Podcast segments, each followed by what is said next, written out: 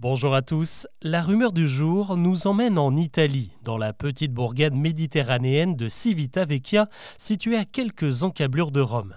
Nous sommes le 2 février 1995 et ce jour-là, Fabio Gregori, un notable du coin, file à toute vitesse au milieu des vieux bâtiments couleur ocre pour se rendre chez le prêtre de la ville et lui apporter non pas une nouvelle, mais un miracle.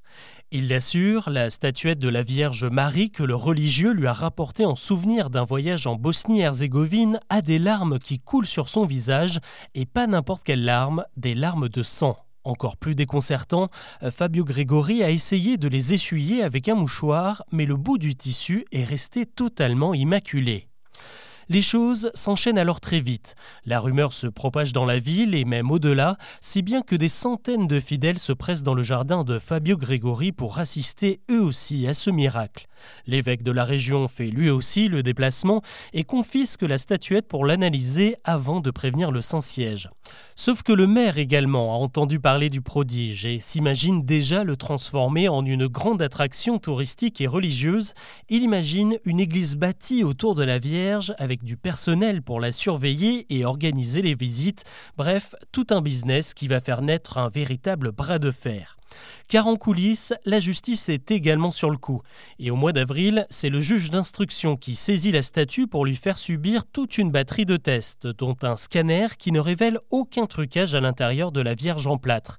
En revanche, un élément sème le trouble, une analyse ADN du sang montre qu'il appartient à un homme adulte, mais à qui? Pour écarter tous les doutes, on demande alors à Fabio Gregori de fournir un prélèvement sanguin, ce qu'il refuse. Une décision qui scelle le sort de la Vierge bosniaque que Jean-Paul II décide de ne pas ranger dans la catégorie des miracles. Le maire de Civitavecchia n'a pourtant pas abandonné son projet et aujourd'hui, une chapelle abrite la Vierge qui a retrouvé sa place et des dizaines de curieux viennent la voir chaque année.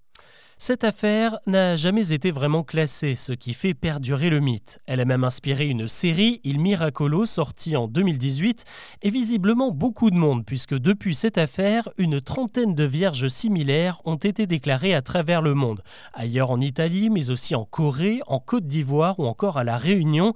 Certaines pleurent du sang, d'autres de l'eau, de l'huile ou même du parfum.